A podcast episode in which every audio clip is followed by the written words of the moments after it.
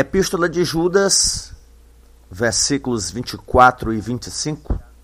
Ora, aquele que é poderoso para vos guardar de tropeços e para vos apresentar com exultação, imaculados diante da glória. A único Deus, nosso Salvador, mediante Jesus Cristo, Senhor nosso, glória, majestade, império e soberania, antes de todas as eras e agora e por todos os séculos. Amém.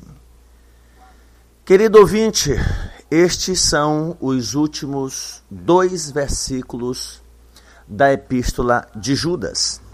É uma doxologia, é um louvor, é um tributo que Judas faz à pessoa de Deus.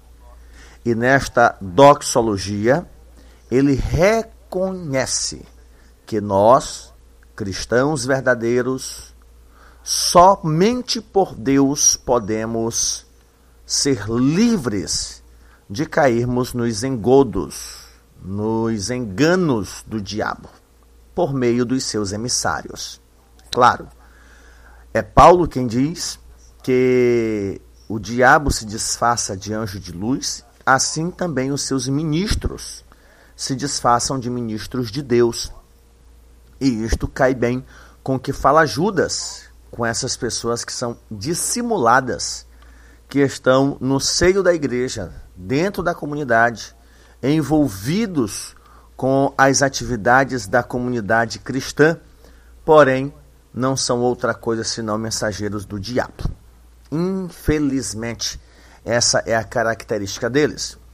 E diante de todas as meditações que temos feito na Epístola de Judas, a aparição destes falsos crentes, a sua doutrina, os seus interesses, o seu proceder, o seu perfil semelhante ao de Caim, de Corá, semelhante ao de Balaão, homens que foram profetizados pelo justo Enoque, que vão experimentar o juízo, o castigo divino.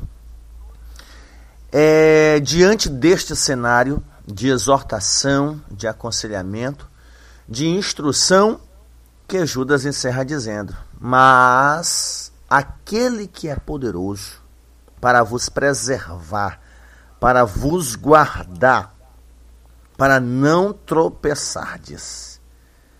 É interessante o que Judas diz aqui.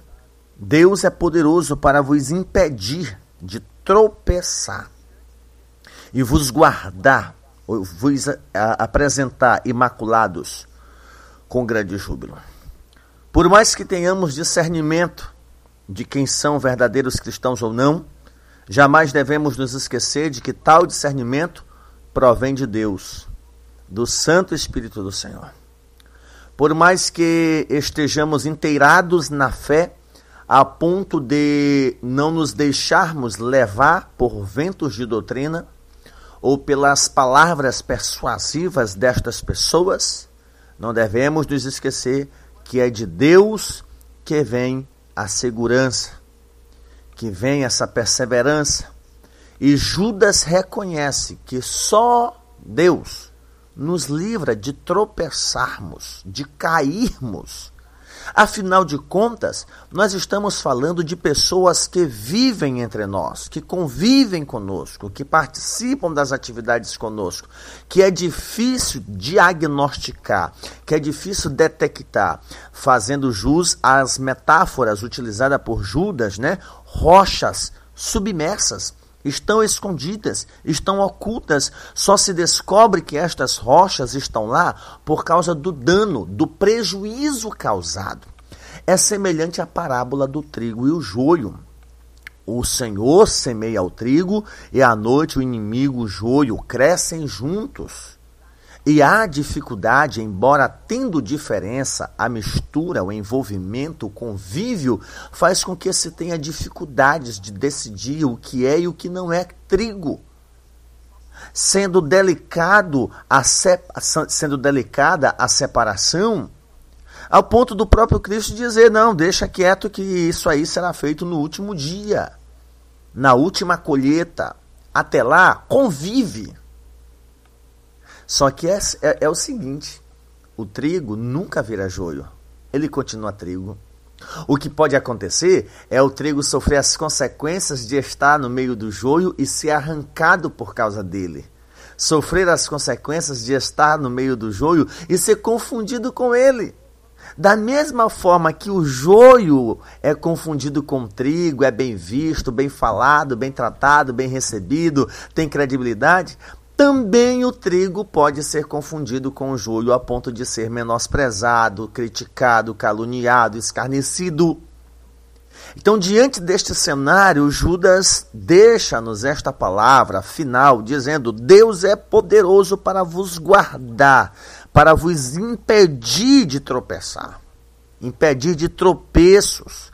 É Deus que nos guarda, é Deus que nos protege. Você pode ter experiência, você pode ter vida na comunidade, você pode ter Bíblia, você pode ser o líder que for. Todos nós estamos sujeitos ao fracasso, todos nós estamos fadados ao engano, todos nós podemos cometer sérios erros, confiar em quem não devíamos. Pastor, então o que fazer? Confie em Deus, porque Deus sonda os corações. Deus perscruta o íntimo de cada ser humano e, além do mais, Ele é poderoso para nos preservar. Além de nos preservar, Ele tem o interesse de nos apresentar sem mácula, sem mácula, sem mancha, não com as características desses falsos crentes, não com as qualidades, este perfil, essa conduta, essa índole marcada pela impiedade mas segundo o versículo 24, Deus preserva para nos apresentar sem mácula. Isso corresponde ao que vai dizer Paulo na carta aos Efésios, lá no capítulo 5, a respeito da igreja de Cristo enquanto noiva, enquanto noiva do Senhor. O texto vai dizer: uh, como, porém, a igreja está sujeita a Cristo, assim também as mulheres sejam em tudo submissas ao marido. Marido, amai vossa mulher, como Cristo também amou a igreja e a si mesmo se entregou por ela, para que a santificasse, tendo-a purificado por meio da lavagem de água pela palavra, para apresentar a si mesmo igreja gloriosa, sem mácula, nem ruga, nem coisa semelhante, porém santa e sem defeito. Deus nos preserva, Deus nos guarda. E essa preservação tem por finalidade nos apresentar limpos, nos apresentar puros, nos apresentar sem mácula. Somente sendo. É, é, é uma coisa que você precisa entender: que todo ser humano, por, por santo e por mais endiabrado que ele seja, ele terá um contato com Deus. Ele se apresentará diante do Senhor para prestar contas, ou para ser galardoado, recompensado, ou para ser julgado e com isso sentenciado à morte eterna. Então, se nós somos preservados para sermos apresentados de forma imaculada, sem mancha, sem culpa, porque estamos em Cristo, então o versículo 24 vai dizer cheio de júbilo. Nós vamos nos apresentar diante de Deus cheio de júbilos diante da sua glória. Não há o que temer por outro lado, os ímpios também vão se apresentar. Haverá choro, haverá ranger de dente, haverá um arrependimento, remorso tardio, haverá uma tentativa de mudar. Não, não, não tem como, acabou. Apareceu diante do justo juiz, é para ser recompensado ou para ser sentenciado. Então, querido ouvinte, confie em Deus, Ele é poderoso. Isso não nos impede de agirmos, de olharmos, de ponderarmos, de considerarmos. Dizem que a oferta, quando é boa demais, o pedinte desconfia, né? Nós não pecamos em sermos cautelosos no que diz respeito a abrir o coração e confiar nas pessoas. O que você não pode fazer também é viver isolado, alienado, desprovido de companhia. Isso não é bíblico. Isso não é bíblico. Não, para eu não sofrer decepção, eu não vou namorar, não vou constituir família, eu vou ter poucos amigos. Não faça isso. Isso não é bíblico, isso não é de Deus. Isso não é de Deus. Então, diante disto, Deus nos guarda, Deus nos apresenta e, consequentemente, nós estaremos diante dele com alegria, com exultação. Por fim, Judas encerra sua epístola dizendo: Ao único Deus, nosso Salvador, mediante Jesus Cristo, nosso Senhor, glória, majestade, império, soberania, antes de todas as eras, e agora e por todos os séculos. Amém. É como se Judas estivesse dizendo assim: apesar dos pesares, ele é rei. Apesar da impiedade dos homens, ele é Deus. Apesar do pecado desenfreado, apesar da infiltração desses dissimulados, apesar dos danos cometidos, dos prejuízos deixados, ele é majestoso. Ele é rei de tudo. Ele é soberano. Nada escapa dele. Ele está no controle. Ele é juiz. Ele vai se levantar.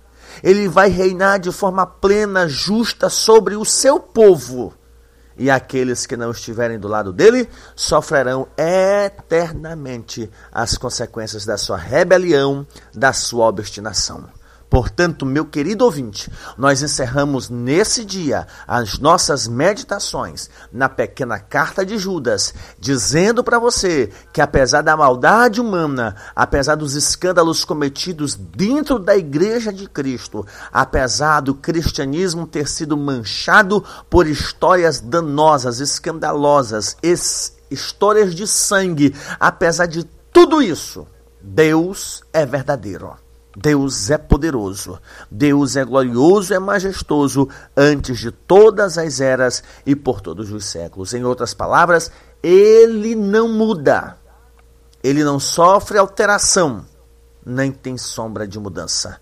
Confie nele, se refugie nele. Ele é poderoso para sarar as feridas da tua alma, restaurar a tua saúde espiritual pelos sofrimentos causados por pessoas que se encaixam no perfil destes ímpios. A todos sempre você pode dizer amém.